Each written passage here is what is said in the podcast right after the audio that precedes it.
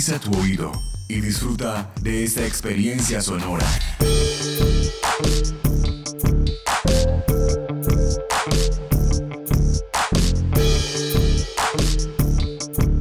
Este es un podcast UN Radio.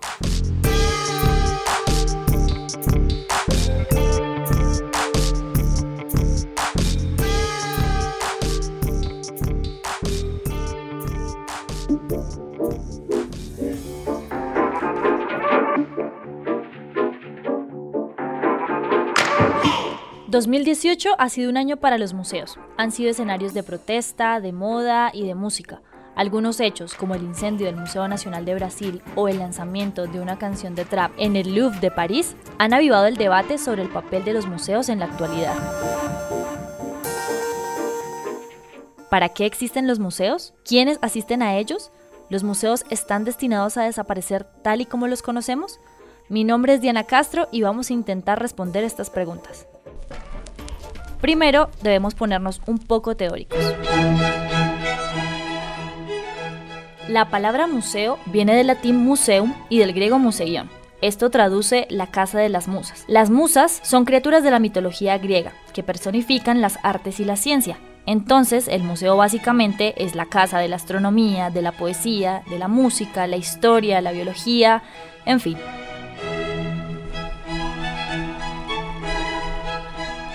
Esta definición fue modificada durante la Revolución Francesa, porque dentro de los ideales de libertad, fraternidad e igualdad para todos, se llegó a una conclusión. Muy bueno y muy bonito que exista una casa para el arte y la ciencia, pero ¿de qué sirve una casa tan valiosa si solo entran unos cuantos?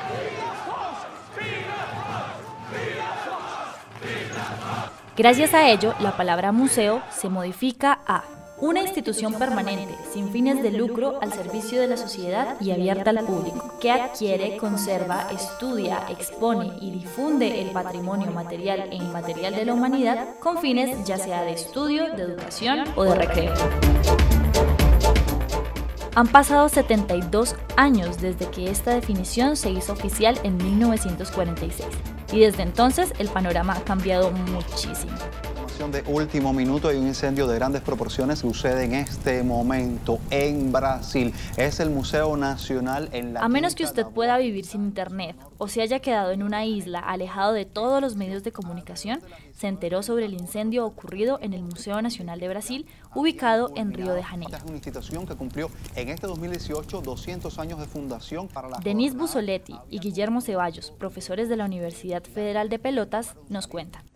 Nós tivemos um momento bastante difícil no Brasil, um momento bastante crítico, mas na verdade a Constituição brasileira se encontra bastante ameaçada, nós temos nossos direitos. E no campo da cultura existe uma, uma clara intenção de uh, extermínio, na verdade a palavra correta é essa, extermínio que até que nos últimos anos nós havíamos construído como políticas de resistência, como políticas de preservação da cultura e do patrimônio nacional. Um ato simbólico disso foi o incêndio no Museu Nacional do Rio de Janeiro. Não foi só o incêndio no Museu Nacional do Rio de Janeiro. Nós perdemos Preta Chamas. Nós estamos perdendo a nossa memória, nosso patrimônio, buscar o capital dos senhores no poder na autoridade do Brasil. Apesar de você, amanhã há de ser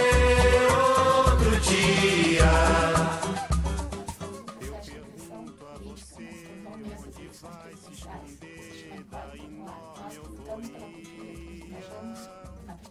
Como vai proibir quando o galo insistir em encantar? Seus direitos são nós Temos, de certa forma, hoje, um certo embate. E vai depender do próximo período. O Museu Nacional de Chamas é um pouco nos assusta. Mas não nos impede de continuar pensando que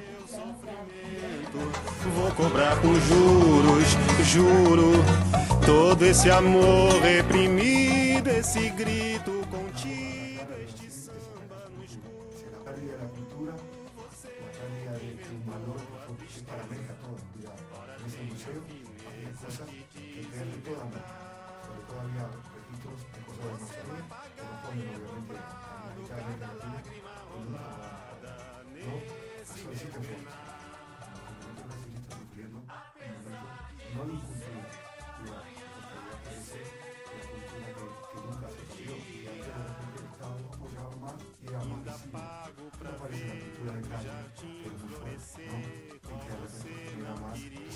Victoria Clemente, directora del Museo de Pintura Ramón Gaya en España, nos cuenta.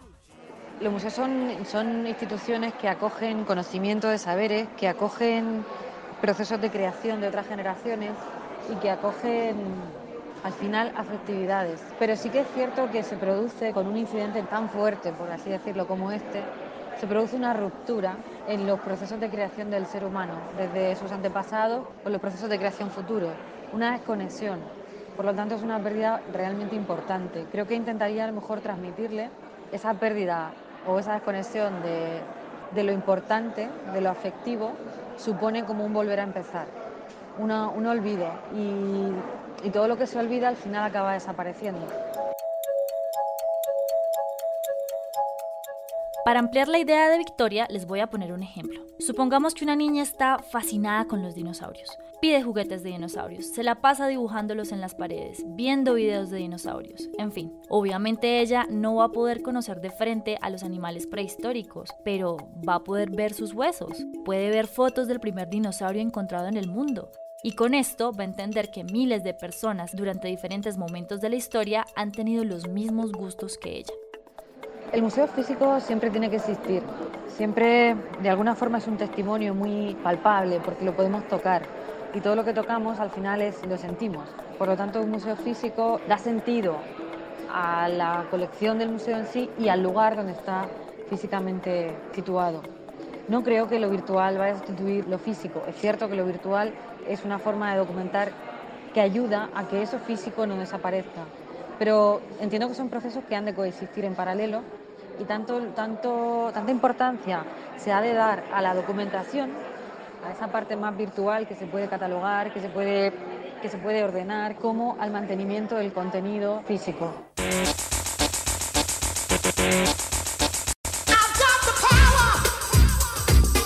Además de la divulgación y construcción de conocimiento, hay un factor fundamental para entender la dinámica de los museos, el poder.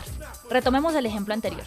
Actualmente conocemos mucho sobre dinosaurios. Toda esta información comenzó por una búsqueda científica y fue evolucionando hasta lo que conocemos hoy como entretenimiento.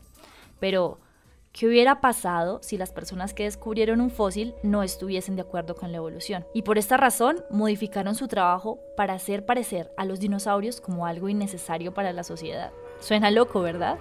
¿Qué pasaría si les dijera que esto ha ocurrido por siglos enteros? ¿Me creerían?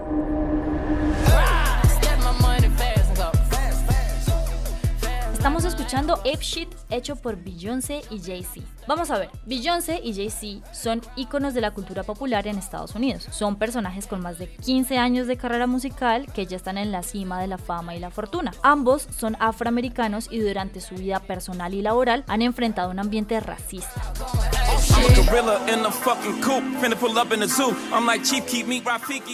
Beyoncé ha contado en múltiples entrevistas que sus papeles como actriz eran demasiado estereotipados, como si los papeles de mujeres negras fueran muy parecidos entre sí. La que siempre sabe bailar, la que sabe cocinar, siempre sensual, nada tímida, en fin. Por su parte, Jay-Z creció en un barrio donde la brutalidad policíaca era más evidente hacia personas de color. Entonces, luego de tener unas carreras súper exitosas, esta pareja decidió nada más y nada menos que usar el Museo de Arte Louvre en París para hacer una crítica al racismo en la historia. En el video, ustedes pueden ver cómo los artistas caminan por ahí sin prestarle atención a importantísimas pinturas y esculturas. En vez de eso, se van mostrando y realzando las poquísimas referencias artísticas que se tienen de los afroamericanos, ya sea que hayan pintado o que aparezcan en alguno de los cuadros o esculturas.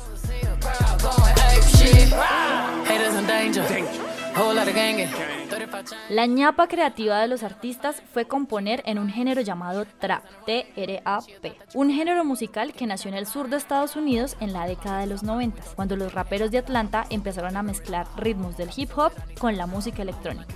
Es un género musical que narra realidades duras sobre sexo, drogas y crímenes, situaciones que sumadas al racismo afectan mucho más a la población afroamericana.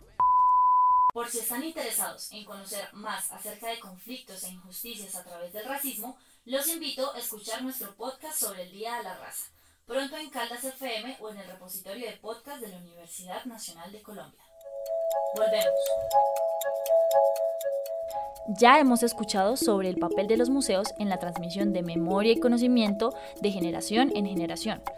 También hemos hablado un poco sobre las diferentes relaciones de poder que han existido en los museos. Todo este debate no tendría sentido de no ser por los espectadores. Quienes asisten al museo son quienes en realidad dan vida al espacio. ¿Recuerdan esto? Muy bueno y muy bonito que exista una casa para el arte y la ciencia, pero ¿de qué sirve una casa tan valiosa si solo entran unos cuantos? Victoria Clemente continúa.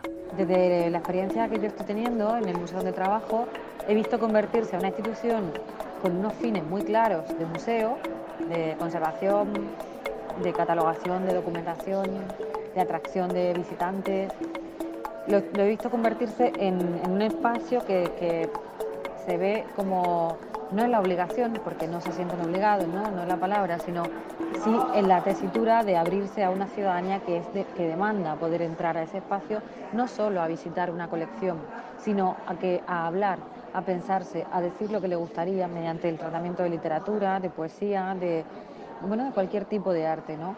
Incluso el papel del museo podríamos pensar que dentro de, un, un entorno es casi el responsable de que la educación esté muy vinculada a ese espacio, a ese lugar y que además tenga lugar ahí, ¿no?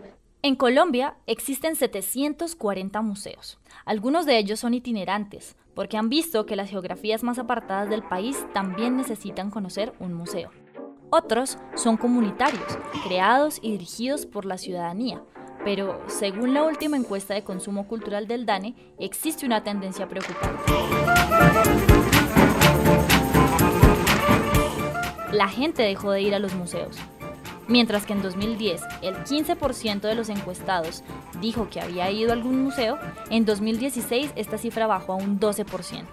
Se me ocurre, para invitar a, los oyentes a, a que visiten museos, se me ocurre, bueno, hacerles un llamamiento muy claro de decir, hoy en día en un museo solo, o sea, pasan cosas o suceden cosas que no suele pasar en un primer lugar, que es el hogar, ni en un segundo lugar, que es nuestro lugar de trabajo. En este tercer lugar, que es un museo, un espacio de arte, un centro de creación, una institución cultural, cualquiera, suceden cosas eh, que no podemos experimentar en otros lugares, ¿no? Y se han convertido en zonas eh, de pensamiento común, de encuentro común, donde surge una rueda de afectividades y donde se conecta la sociedad. Se genera un conocimiento común y se genera la cultura. Al final estamos creando siempre que, que estamos en un espacio de este tipo y convivimos en él. Sería como hacerlo un frecuente de nuestras visitas, igual que tomamos la frecuencia de ir al bar a tomar un café, eh, podríamos hacer el uso de ir a un museo para hacer el espacio nuestro y para usarlo con unos fines de crecimiento ciudadano. Antes de irme, quiero proponer tres museos para visitar, para dejar la pereza, el miedo y para conocer las innovaciones y las luchas artísticas que Victoria y Denise nos comentaron en este podcast. La Bienal de Venecia. No estamos hablando de Italia, estamos hablando del barrio de Bogotá. La Bienal de Venecia en Colombia tiene la posibilidad de abrir un museo al público, a un barrio. Y ese es su gran potencial, no es el evento mismo es por las disidentes características en su realización. Las obras se presentan en la calle y en el salón de acción comunal, permitiendo que el público aprecie los trabajos sin la larga tradición de estética y de élite de los museos y galerías. La segunda recomendación viene a través de la memoria. Se trata del Museo Casa de la Memoria del Parque de Trujillo, en el Valle del Cauca. Este proyecto surgió por un fallo de la Comisión Interamericana de Derechos Humanos, que condena a Colombia por la masacre más prolongada hasta ese momento. 300 víctimas durante 5 años. En este museo se trata de dignificar a los seres queridos, especialmente en el caso de los desaparecidos que no tienen un lugar físico hacia donde dirigir el dolor.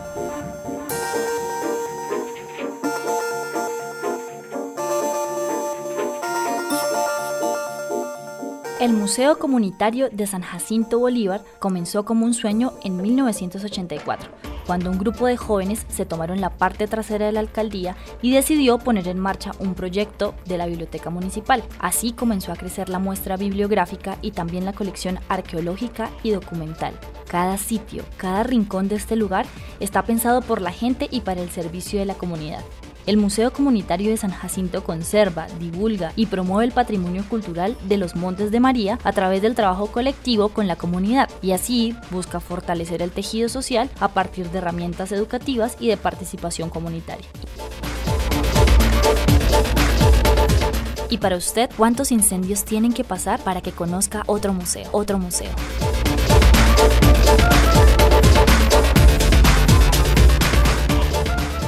Este podcast fue realizado por Diana Paola Castro Roa para el repositorio de podcast de la Universidad Nacional de Colombia. Hasta la próxima.